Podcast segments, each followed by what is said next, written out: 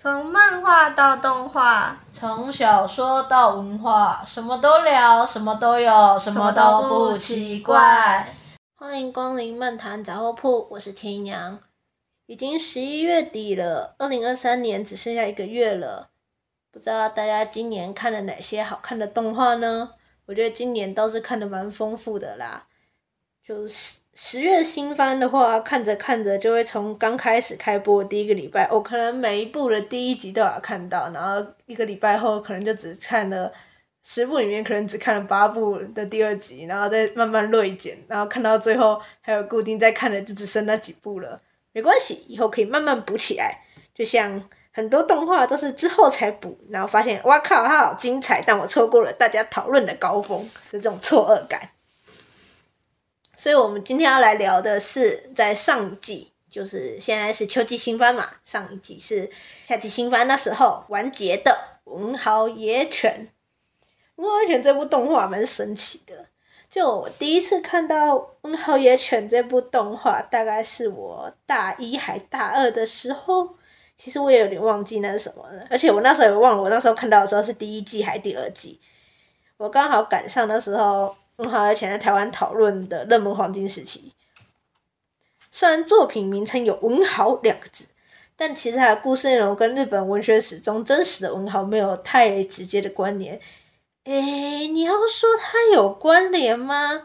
算有关联，因为它里面的动画角色都是以文豪的名字作为角色的名字，文豪的作品名字作为异能力的招式名字的战斗推理作品。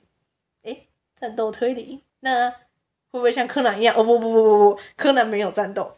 柯南算有战斗吗？啊，柯南后期已经比较像爆破世界了。话说到这么迟疑，是因为这一部的推理要素很多吗？好像也不太多。要说少吗？其中有一些小段的篇章很吸引我，所以我一直不知道要怎么定位这一部作品。其中的角色关系啊、羁绊啊，还有救赎都很吸引人。是一部，如果你想观赏的话，你需要撑过第一、二季前期比较偏人物介绍的小段小段章节，然后你进到第三季之后，你就发现，哇靠，好好看的那样子的作品。你需要花点耐心去了解角色个性，还有他们特征。这样的文豪野犬就像温火炖煮一样，嗯，然后你有没有听过煲汤那样炖着炖着炖着那锅汤就很好喝？文豪野犬就像这样作品。在现今每一季都有众多新作的动画行列中，其实它不太起眼啊。而且我比较意外的是，制作公司骨头社还是持续的制作续集动画。要知道，诶、日本我是不知道，日本讨论社群，我日文没有很好，所以没有办法看到日本讨论社群。但台湾讨论社群大概从第三季之后就比较往下跌的感觉，就没有看到那么多人在讨论这部作品。但他还是做了第四季，然后你回过头，哎，第四季已经做好了，然后现在，哎，第五季，哎，第五季出来了，你就有种，哎，奇怪，这部竟然在我们不知不觉的时候，他就已经做完了第五季，而且他第五季的内容还超越了原作漫画的进度，将故事告一段落。我第一次看着看着，发现，哎，我被怎么讲暴雷了，而且还是被动画暴雷，蛮神奇的提，蛮神奇的感受。现在不太会有这种状况，因为通常都是漫画画完之后，然后再翻改编成动画。那说了这么多，接下来我就要来讲，因为标题嘛，第四季和第五季的的观后心得，所以我会把第四季和第五季的剧情都讲讲完。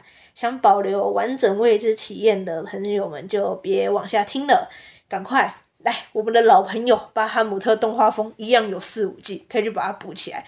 建议四五季连着看，因为它故事是连贯的。那接下来要爆雷了，三、二、一，zero。那以下给比较没有对《文豪野犬》这部作品这么熟的朋友们一点故事介绍。《文豪野犬》的故事背景最主要的组织叫做武装侦探社，这是故事的主角群们所待的一个侦探社。你知道吗？《文豪野犬》本身是推理。成分很重作品，所以他们的故事背景通常都发生在横滨的武装侦探社。啊，侦探社里面的成员就有中岛敦、太宰治、前进花、羽谢野金子、宫泽贤治，还有社长福泽谕吉，以及侦探社的顶梁大柱江户川乱步。再来就是四五季的故事简介。当时啊，位于横滨的武装侦探社和工会一战之后，就是有一点比较和平的时光。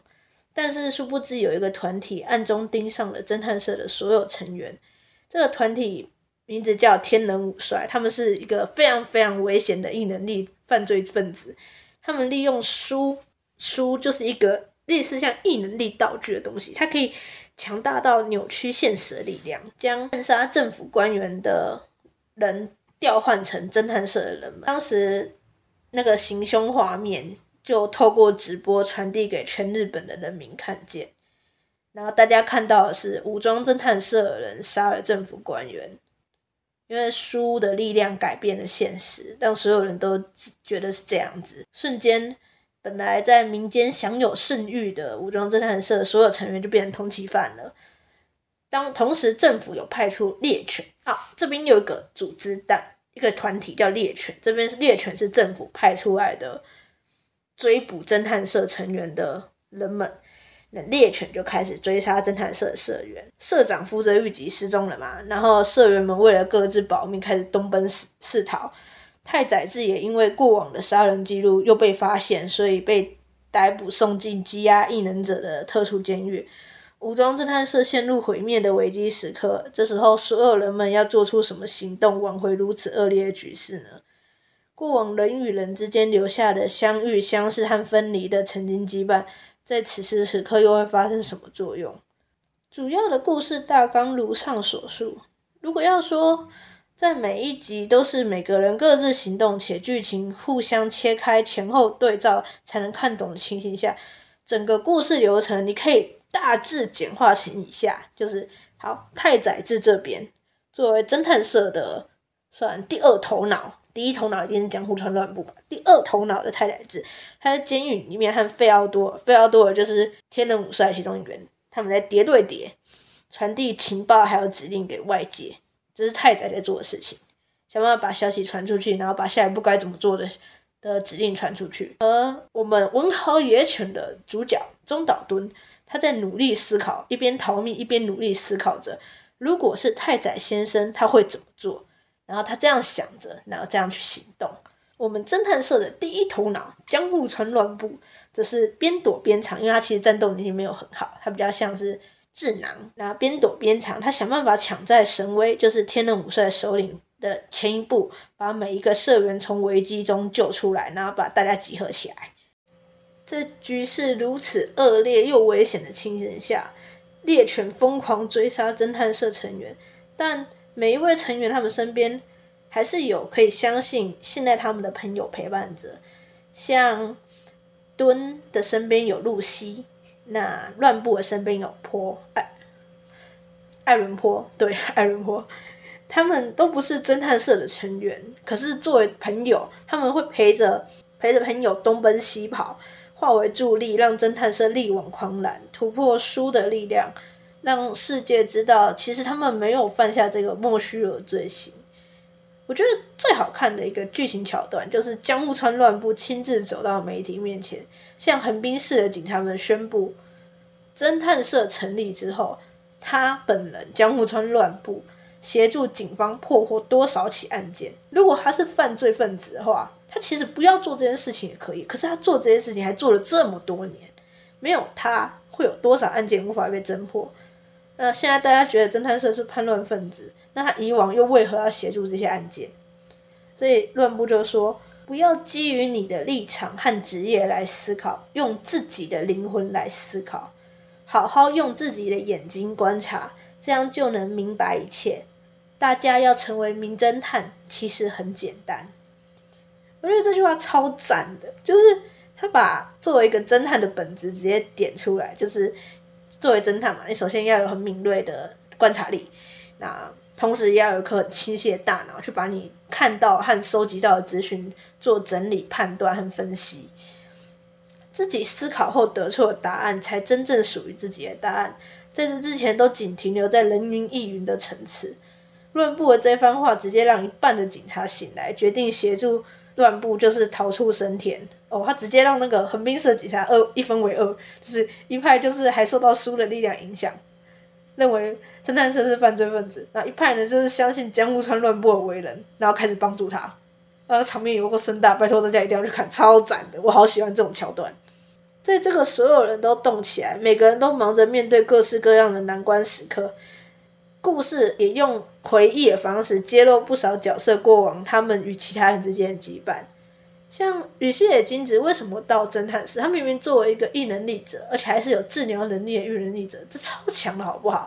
那他为什么在侦探室？羽蟹野金子为什么被称作死亡天使？然后又很惧怕黑手党的首领森鸥外呢？那是因为在他小时候，很多很多年前，战争还没结束的时候，被发现有强大异能力的少女羽蟹野金子。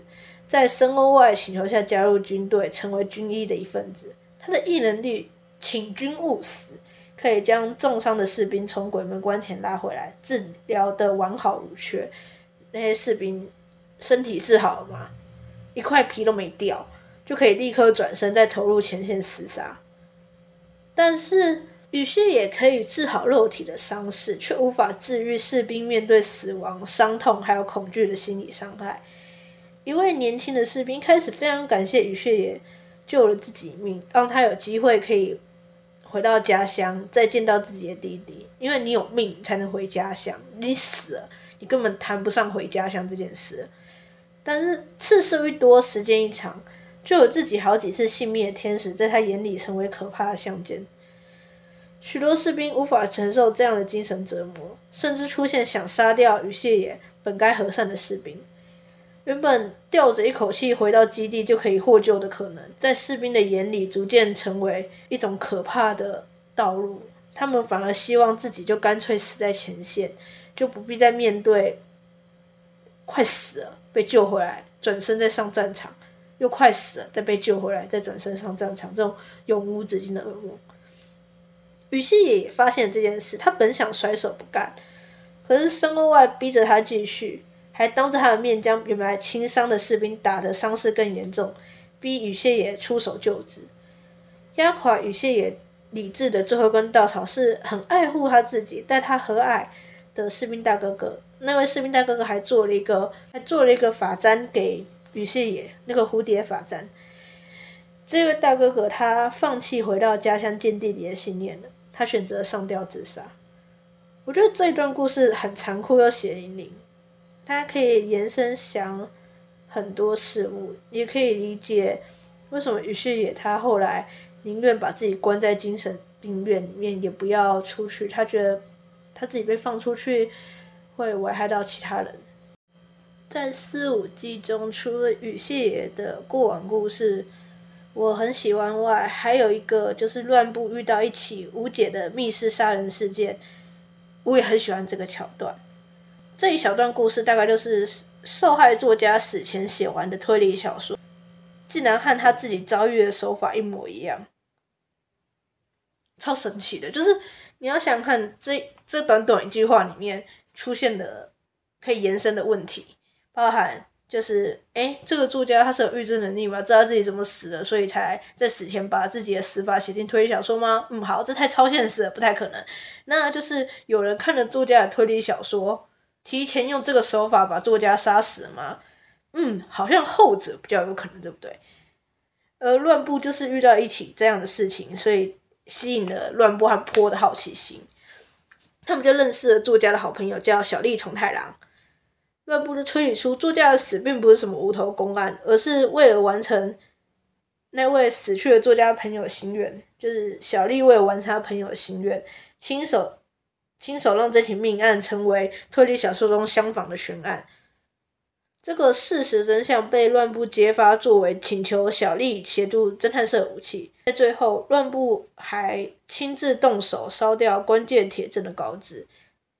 当时，乱步烧掉稿纸的动画背景的旁白是那位去世的推理作家口述自己的想法，并说：“完全不会动摇的价值从来就不存在。”那就自己来决定吧。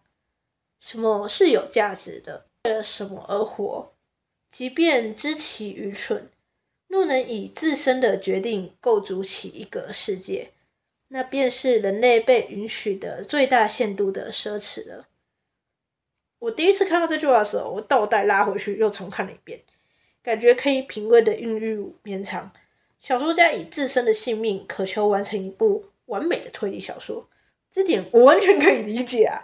因为我小时候也深深以为，要完成一部最好的作品，就必须让自己的时间停止在最顶点的那刹那。诶，拍谁以前中二病有点严重，所以看到这一段剧情时，感慨意外的多，也有对乱步洞察一切能力感到惊叹，还有对作家认为要以性命换取最完美作品感到惋惜。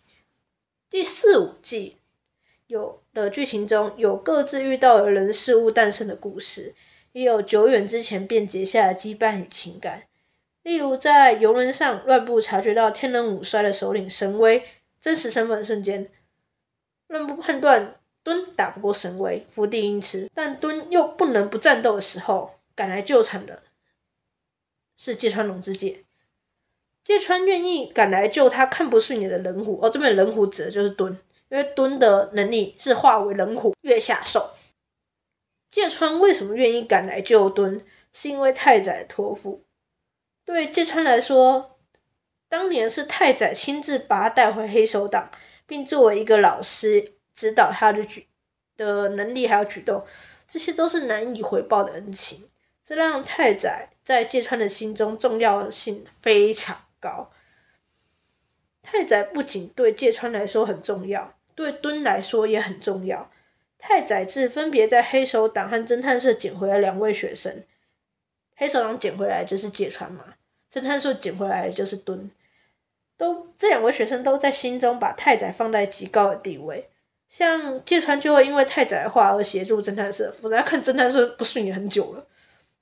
那像当敦迷惘，不知道该怎么办的时候，他想的是，如果是太宰先生，接下来会怎么太宰治的地位有够高，他到底干了多少事情？一堆故事都是以太宰治为核心去运转的。一人影响另一人的生命旅途，在太宰、芥川和敦之间十分明显。呃，也可以在社长福泽諭吉和乱步身上看得见。第四五季可以说是乱步大放异彩的一个片段，我很喜欢乱步聪明中带点小任性的脾气，而他的番外故事《侦探社设立秘话》也在第四季的开头用三话的集数制作完毕。这个《侦探社设立秘话》本来它原作不是漫画，而是小说，因为文河野犬是一个人负责作画，一个人负责写文本文案的作品。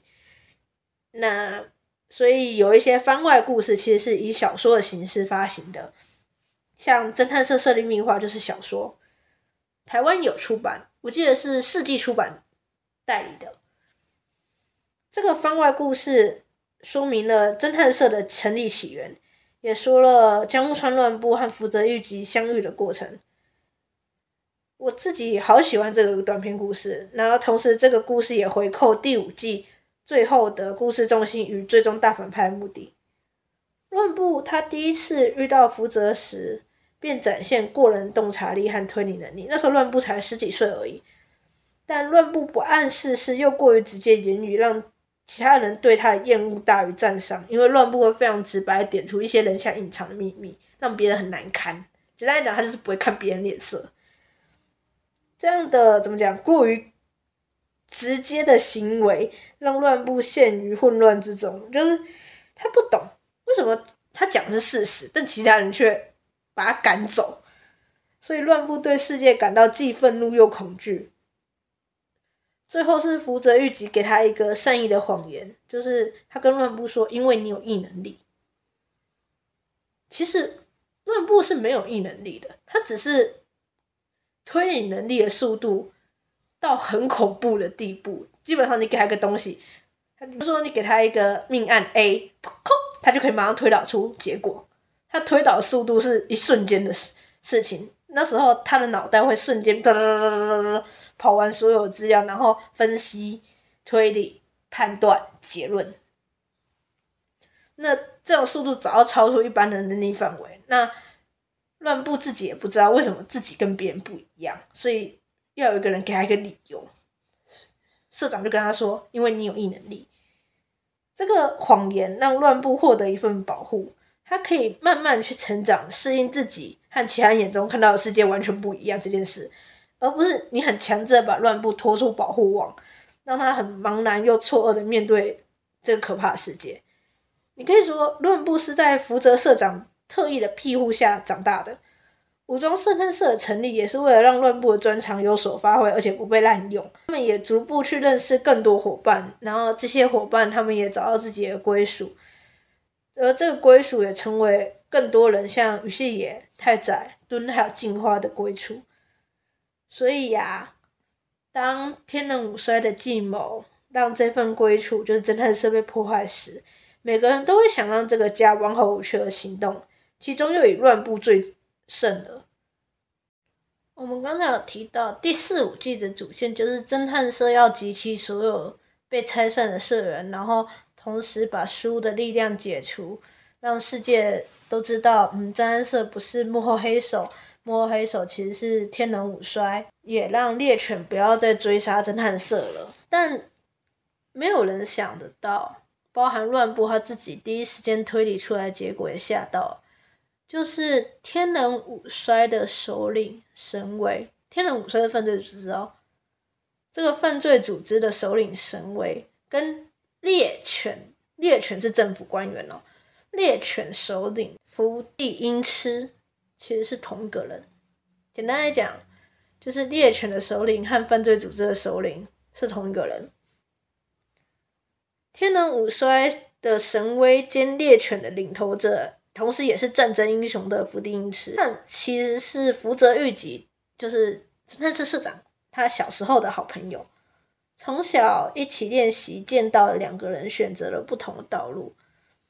福地英痴踏上战场，看遍生死和人性，而福泽谕吉是成为政府最锋利的刀，最后身心疲乏而离开，成立了侦探社。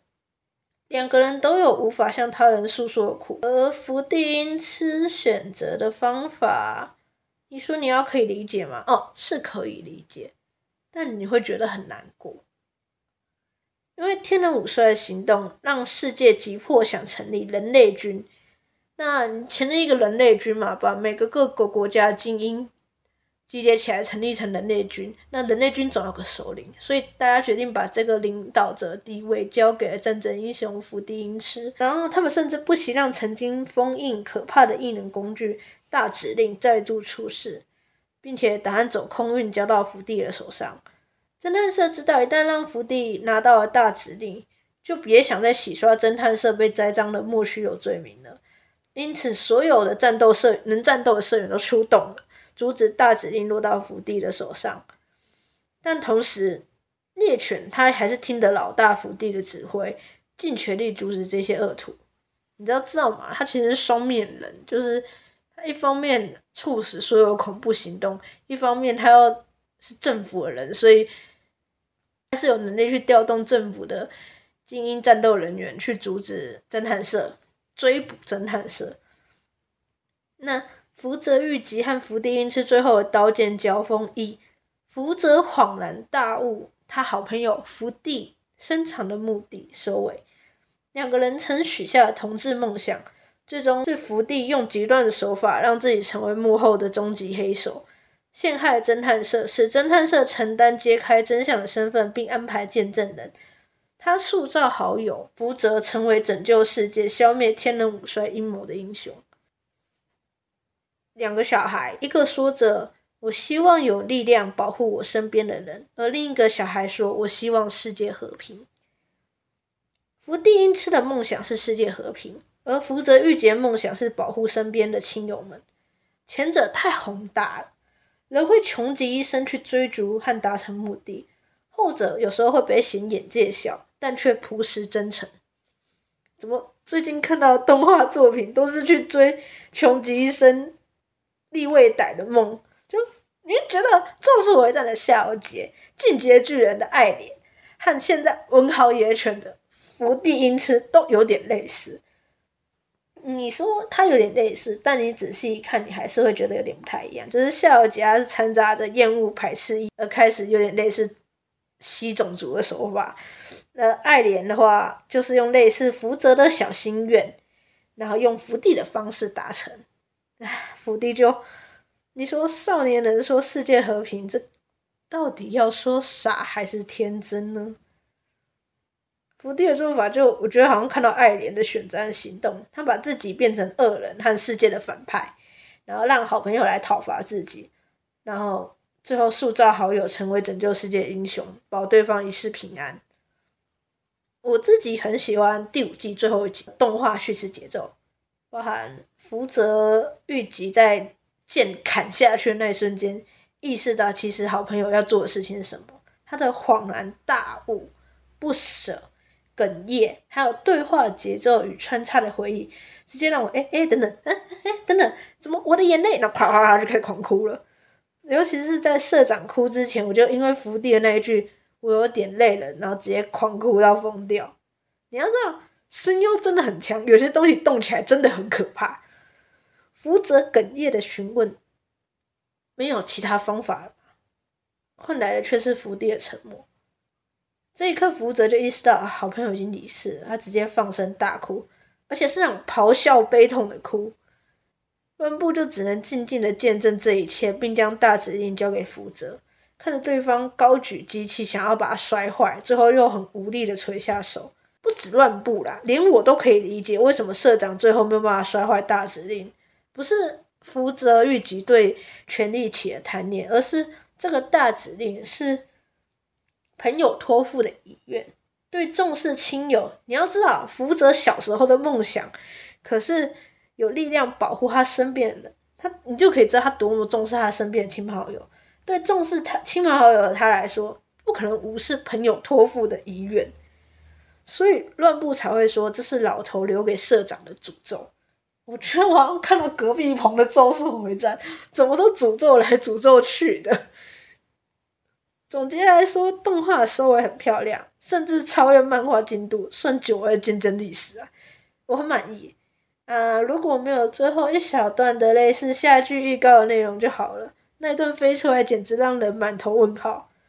会看文豪野犬人，看到新一季的消息就会记得去看呐、啊。不会看的人还是不会看，所以我是觉得不要有那一小段收尾会更漂亮啊。最后要来说说每次都会提到的片头曲和片尾曲，音乐嘛，也是看动画的很重要的一个元素。我一直很喜欢文豪野犬的 ED，不管是旋律还是歌词都令人满足。有一点好笑的是啊。我那时候播第五届 ED 给美给雨夜听，雨夜听一听又跟我说啊，这片尾曲是不是同一个乐团演唱的？那我就想说，哎、我不知道，我去查一下维基百科，结果还真的是同一个乐团演唱的。我超爱听，我就没听出来，我真是笑死自己。